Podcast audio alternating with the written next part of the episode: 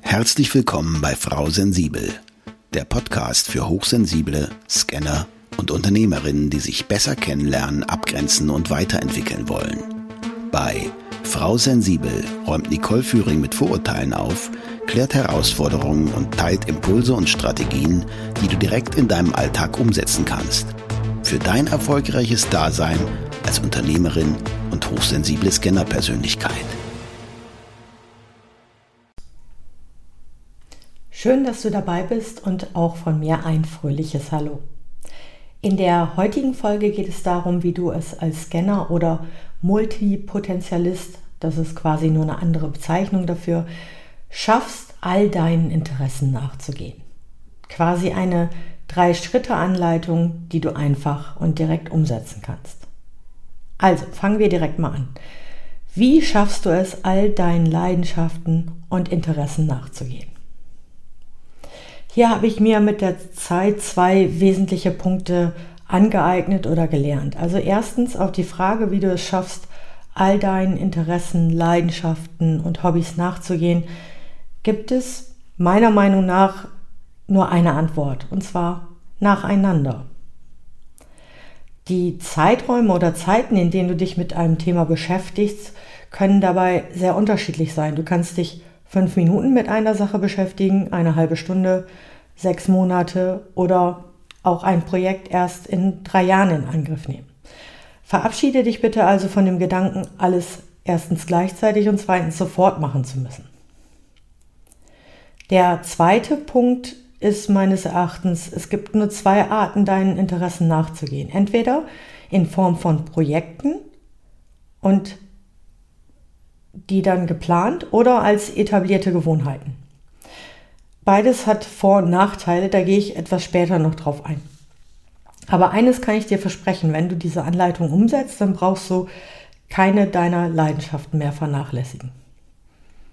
Starten wir mal mit Schritt 1. Erstelle eine Liste. Egal, ob mit dem Rechner, einer App oder auf dem Papier.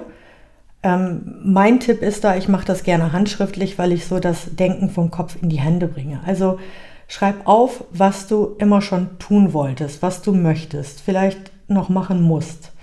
Heute, diese Woche, in einem Jahr oder als sogenannte Bucketlist in deinem ganzen Leben. Und da ist es wirklich wichtig, alles einfach mal runterzuschreiben. Nicht zu sagen, ja, das passt eh nicht oder sonst was, sondern einfach mal ungefiltert alles aufschreiben. Ich kann mir jetzt schon denken, dass deine Liste ziemlich lang ist, aber sie ist nicht unendlich. Und wenn du eh gerade dabei bist, so eine Liste zu erstellen, dann ist mein Pro-Tipp aus der eigenen Erfahrung, mach direkt eine zweite Liste. Und zwar mit den Dingen, die du auf gar keinen Fall machen möchtest. Denn wir Scanner wissen oft ganz genau, was wir nicht machen wollen oder worauf wir keine Lust haben. Aber das zu differenzieren, dass du mal so eine Art Pro und Contra für dich hast, ist ganz hilfreich. Also wirklich auch runterschreiben, damit dir klar ist, wo willst du nicht weitermachen, was willst du nicht tun.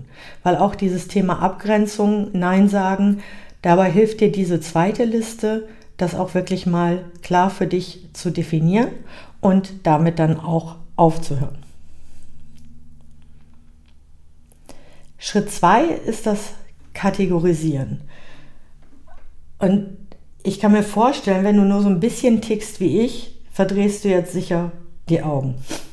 Das ist der Punkt, den wir alle am meisten hassen. Aber da möchte ich dich jetzt bitten, bleib dran, steig nicht aus. In dem Moment möchte ich von dir wissen, also für dich selber, welche deiner Projekte ein Enddatum haben. Also sagen wir, du möchtest einen Marathon laufen. Diese Herausforderung wird erst dann abgeschlossen sein, wenn du durch das Ziel eingelaufen bist. Ein Buch schreiben oder ein Launchplan fällt quasi in dieselbe Kategorie. Das sind dann Projekte. Was jetzt nicht unbedingt ein Enddatum hat, sind Themengebiete oder Interessen.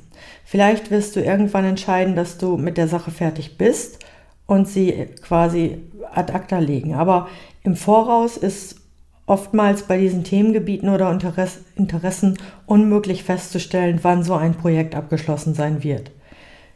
Das sind dann Gewohnheiten. Und wenn du dir nicht sicher bist, ob etwas zu einem Projekt gehört oder eher eine Gewohnheit ist, dann ist es meines Erachtens eher eine Gewohnheit. Schritt 3. Plane und organisiere. Der Unterschied zwischen Projekten und Gewohnheiten besteht in der Art, wie sie geplant und angegangen werden müssen. Gewohnheiten bekommen ihren Namen dadurch, weil du sie in deine kurzfristige Planung einbeziehen kannst. Also ähm, kannst kurzfristig am Tag damit starten, also in die Tages- oder Wochenplanung mit reinnehmen. Und Projekte kannst du über das ganze Jahr oder sogar über die nächsten Jahre verteilen. Falls du jetzt eine Liste mit 30 oder mehr Gewohnheiten hast und unter Schock stehst, weil dein Tag ja nur 24 Stunden hat, kann ich dich beruhigen. Das Schöne an dieser Einteilung ist, dass man aus Gewohnheiten auch Projekte machen kann. Nehmen wir an, du hättest dir das Thema Marketing auf Social Media als Gewohnheit notiert, weil man das regelmäßig machen möchte. Du möchtest so viel wie möglich darüber erfahren und einen Artikel zu dem Thema verfassen. Also könntest du theoretisch sofort damit anfangen und durchstarten und jeden Tag zum Beispiel eine Stunde daran arbeiten. Du könntest daraus aber auch ein Projekt machen und sagen, ich mache jetzt eine 30-Tages-Challenge für mich selber und setze dir ein konkretes Ziel, zum Beispiel regelmäßige Recherche, ein bestimmter Zeitraum am Tag und fünf Artikel verfassen bis zu einem bestimmten Datum. So hast du direkt ein Projekt draus gemacht. Du weißt, wann es fertig ist, du hast ein Enddatum und kannst es dann abschließen.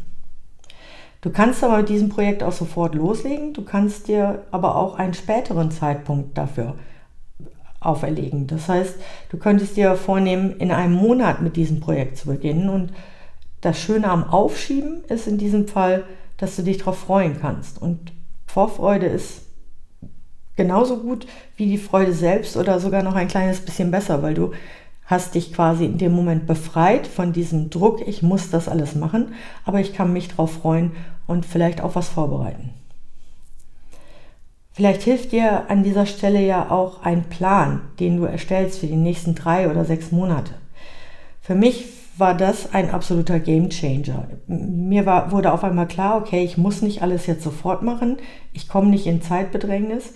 Ähm, und ich kann mich auf die Projekte freuen. Das ist wie eine Art Adventskalender, auf den du dich freust und dann nach und nach Neues hinter den Türchen entdeckst, aber eben dosiert und in kleinen Häppchen. All deine Interessen und Leidenschaften bekommen in diesem Plan einen Platz und nichts fällt mehr unter den Tisch. Du kannst auch gar nichts mehr vergessen. Im Gegenteil, du kannst regelmäßig Neues hinzufügen, den Plan auch mal verändern oder verschieben und so deiner Leidenschaft quasi nachgehen, dass du so viele Interessen hast. Fassen wir nochmal zusammen. Schritt 1, erstelle eine Liste nach dem Motto Pro und Contra, also was will ich machen und was will ich auf gar keinen Fall machen. Dann kategorisiere diese Liste in Projekte und Gewohnheiten und dann kannst du planen und organisieren. Ich hoffe jetzt, dass ich dir mit dieser kurzen Anleitung ein bisschen den Druck nehmen konnte und dir eine einfache Methode gezeigt habe, mit der du all, all deine Ideen umsetzen kannst. Nur eben Schritt für Schritt. Natürlich sind das auch nur Basics. Ich wollte aber einfach mal zeigen, dass es gar nicht so schwer ist, wie viele Scanner manchmal denken oder vielleicht du vielleicht auch denkst. Und dass du eben direkt starten kannst. Falls du an irgendeiner Stelle ins Stocken gerätst, dann melde dich gerne bei mir und wir schauen einfach mal gemeinsam auf deine Herausforderung. Den Link zu kostenfreien Orientierungsgespräch findest du wie immer in den Shownotes. Bis zur nächsten Folge mit Frau Sensibel. Ich wünsche dir viel Spaß beim Endlich Selbstwerden.